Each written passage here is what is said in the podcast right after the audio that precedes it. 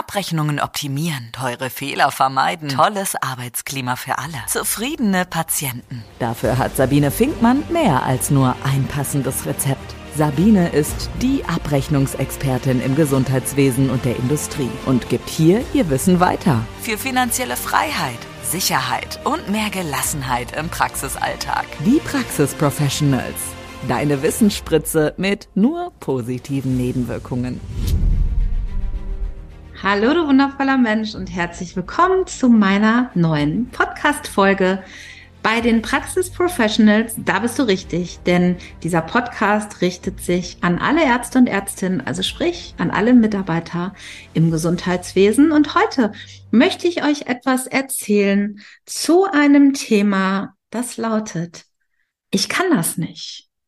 Ich weiß nicht, wie oft in euch dieser Gedanke aufkeimt, zu sagen, ich kann das nicht.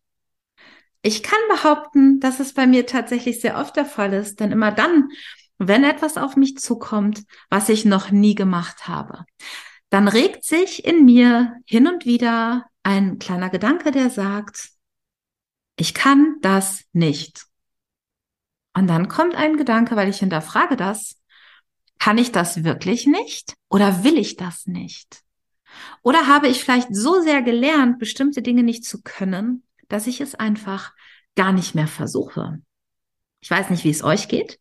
Ähm, wer im Gesundheitswesen tätig ist, der muss ja sehr flexibel sein. Ihr wisst das. Wir haben ständig Änderungen, wie zum Beispiel bei Abrechnungsthemen im Bereich der Hygiene, im Bereich des Qualitätsmanagements. Dann gibt es Beschwerdemanagement, was mit implementiert werden muss, das Fehlermanagement. Ähm, es gibt immer wieder Anforderungen und zu meinen Teilnehmern in meinen Seminaren und Beratungen sage ich dann immer so. Und warum ist das so? Weil wir das können weil wir nämlich immer wieder uns an neue Bedingungen gewöhnen müssen. Ich sage nur Corona-Pandemie. Auch da mussten wir uns sehr, sehr schnell umstellen an eine andere Arbeitsweise. Ich kann sagen, es war bei mir ganz ähnlich. Ich habe Online-Seminare gehasst. Ich habe mich zehn Jahre meiner Selbstständigkeit geweigert, Online-Seminare zu geben. Und auf einmal kommt die Corona-Pandemie und auf einmal muss ich mich umstellen. Es gab keine Live-Seminare mehr. Wir durften ja viele Dinge über Monate nicht mehr, nicht mehr machen. Und ähm, was will man tun, wenn man nun mal mit diesen Themen sein Geld verdient? Also mussten wir flexibel sein. Ich mit meinen Veranstaltungen, seitdem mache ich sehr, sehr viel online. Interessant ist, was alles geht, wenn man muss. Und ihr macht das jeden Tag, denn wie viele Änderungen kommen denn ständig auf uns im Gesundheitswesen zu? Und trotzdem glaube ich, dass ihr an der einen oder anderen Stelle ein kleines Stimmchen in eurem Kopf hört, was sagt, ich kann das nicht. Ich kann das einfach nicht. Und ganz ehrlich, ich will es auch nicht. Und ihr wisst ja, ich habe zu vielen Themen immer eine kleine Geschichte. Und ich möchte euch heute eine meiner Lieblingsgeschichten erzählen. Und zwar geht es hier um einen Elefanten. Ich weiß nicht, wie es euch geht. Ich liebe den Zirkus. Ich liebe auch den Zoo. Das darf man eigentlich nicht sagen. Wobei heute kann man ja schon fast froh sein, dass es noch Tiere im Zoo gibt, weil es sie ja häufig in der freien Wildbahn gar nicht mehr gibt. Ich muss sagen, ich mag den Zirkus sehr. Und von bestimmten Tieren war ich immer schon total fasziniert. So zum Beispiel von Katzen, auch kleineren und auch größeren Katzen, von Affen, aber zum Beispiel auch von Elefanten. Und wir wissen, im Zirkus, aber auch in der freien Wildbahn sind das ja riesige Tiere, die ein ungeheures Gewicht haben, wirklich eine sehr eindrucksvolle Größe haben und auch echt viel, viel Kraft haben. Und ich weiß nicht, wie es euch geht. Ihr habt bestimmt schon mal Elefanten im Zirkus gesehen, die ähm, angeflockt sind oder angekettet sind. Und manchmal, ähm, wenn man so nach der Zirkusvorstellung nochmal, ähm, ja, sich den Zirkus rundherum anschaut und nochmal sich die Tiere anschaut, dann findet man an der einen oder anderen Stelle einen Elefanten, der an einen kleinen Flock angebunden ist. Ich meine jetzt nicht angekettet ist an etwas, was so schwer ist, was der Elefant äh, nicht zerstören könnte, sondern ich meine tatsächlich ein Mini-Flock, ein mini kleines Stückchen Holz, was nur ein paar Zentimeter in der Erde steckt Und äh, da hängt zwar eine sehr, sehr schwere, mächtige Kette dran, aber ich glaube, wir müssen nicht darüber reden, dass dieser Elefant sich nicht sonderlich anstrengen müsste, ja, diesen Flock aus dem Boden zu reißen. Denn wenn man mal drüber nachdenkt, kann so ein Elefant einen kompletten Baum mit Leichtigkeit mitsamt Wurzel ausreißen. So, aber die Frage, die ich euch stellen möchte, wie kann das eigentlich sein, dass ein Elefant der mit Leichtigkeit einen ganzen Baum mitsamt Wurzeln ausreißen kann, sich von so einem kleinen minimalen Holzflock äh, ja aufhalten lässt. Wie kann es denn sein, dass ein solcher Elefant angekettet ist und nur ein kleines Stückchen Holz hält ihn auf. Und wie kann es denn sein, dass dieser Elefant äh, nicht mal mehr versucht, diesen Holzflock aus der Erde zu ziehen? Und je nachdem, wen man fragt, hört man dann, ja, der ist ja dressiert. Der läuft nicht weg. Wo ich dann sage, ja, okay, aber wenn er dressiert ist und wenn er dann nicht wegläuft, wieso ist er denn eigentlich äh, dann angekettet? Denn wenn er dressiert ist, dann würde er gar keine Gefahr laufen, ähm, wegzulaufen. Und ähm, ja, ich stelle euch jetzt mal die Frage, was glaubt ihr denn wohl, warum dieser Elefant nicht flieht? Und stellt euch vor, dieser Elefant war ja irgendwann mal ganz klein. Ein kleiner, wehrloser Elefant, der nicht viel Kraft hat. Und jetzt stellt euch vor, dass dieser Elefant an einen Flock gekettet war, der nicht so klein war, sondern an einen Flock gekettet war, der sehr, sehr schwer war, sehr tief in der Erde steckt.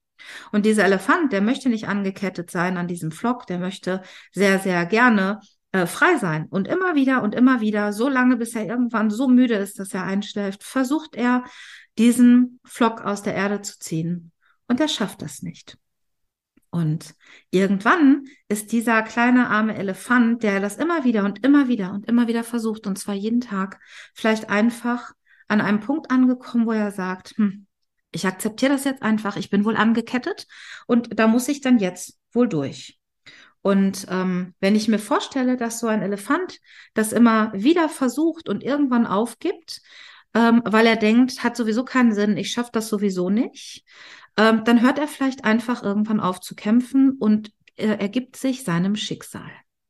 Und er fängt auch nie wieder an zu hinterfragen, ob denn der Flock heute überhaupt noch so stabil ist, dass er gar nicht mehr weg kann. Das hat sich so tief eingebrannt in sein Gedächtnis, dass er das nun mal nicht kann, dass er es gar nicht mehr versucht. Er hinterfragt es auch nicht mehr. Er hat auch nie wieder versucht, seine Kraft auf die Probe zu stellen. Die Heilung. Ich erzähle euch diese Geschichte deshalb, weil ja auch wir ein kleines bisschen von diesem kleinen Zirkuselefanten sind oder sein können. Auch wir leben in einer Welt, wo es hunderte von Flöcken gibt, an die wir gekettet sein können, weil wir nämlich glauben, dass wir eine ganze Menge von Dingen gar nicht können, bloß weil wir sie irgendwann mal ausprobiert haben, vor vielen Jahren, wo wir vielleicht noch gar nicht so weit waren wie heute, wo wir vielleicht noch klein waren, vielleicht noch gar nicht dieses Wissen hatten. Und damals hat das nicht geklappt. Wir haben es vielleicht ein einziges Mal versucht und wir sind gescheitert. Und das Schlimme ist, wir versuchen es gar nicht mehr. Wir haben uns dem Schicksal ergeben, dass wir das nicht können, dass wir zu doof sind, dass wir das sowieso nicht begreifen werden. Andere Menschen haben uns vielleicht gesagt, dass wir das nicht können. Und wir sind ein kleines bisschen auch dieser kleine Zirkuselefant. Denn wir verhalten uns genauso wie dieser kleine Elefant. Denn in unserem Kopf hat sich eingebrannt, ich kann das nicht.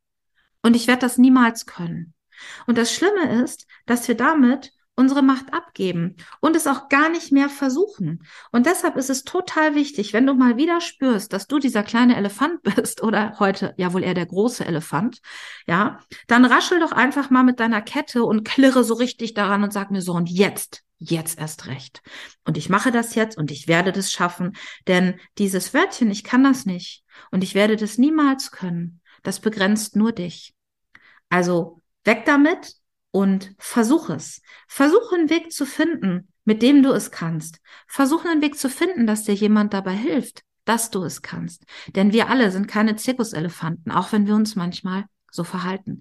Wir alle sind in der Lage, Dinge zu tun, von denen wir uns viele Jahre eingeredet haben, dass wir sie nicht können. Und vielleicht ist diese Stimme gar nicht unsere. Vielleicht hat jemand anders uns gesagt, dass wir das nicht können, dass wir das niemals erreichen werden, dass wir niemals erfolgreich sein werden, dass wir bei dem bleiben sollen, was wir schließlich gelernt haben. Und ich kann nur sagen, wir sind keine Zirkuselefanten. Wir haben einen Kopf zum Denken und Hände und Füße, um zu laufen und um zu arbeiten. Und ich kann euch eins sagen, ihr könnt viel mehr, als ihr denkt. Und wenn ihr beim nächsten Mal diesen kleinen Gedanken habt von, ich kann das nicht, dann werdet ihr vielleicht an mich und an diesen kleinen Zirkuselefanten denken und werdet euch überlegen, wer sagt eigentlich, dass ich das nicht kann? Wer? Und wem zeige ich jetzt? dass diese Zeit vorbei ist und dass ich es wenigstens versuchen werde und immer wieder versuchen werde. Und wir wissen, Experten, die kommen nicht als Experten auf die Welt. Menschen, die exzellent in etwas sind, die haben das nicht mit der Muttermilch aufgesogen, sondern die haben Dinge immer wieder versucht. Ich sag nur, Edison hat die Glühbirne erfunden.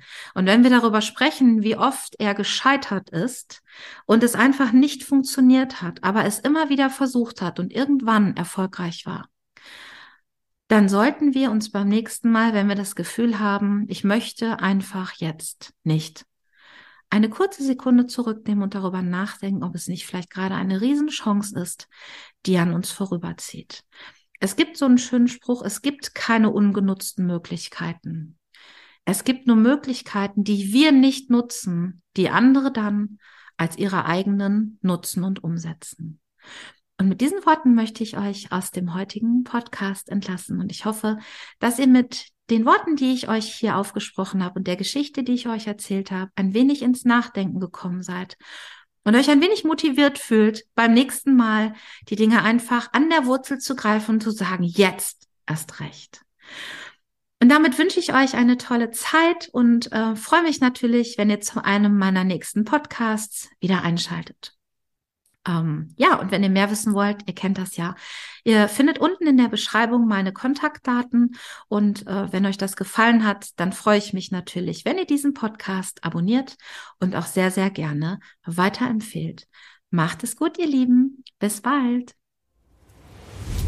Mehr Geld verdienen und Zeit gewinnen. Wie es geht, erfährst du auch in der nächsten Folge von Die Praxis Professionals mit Sabine Finkmann.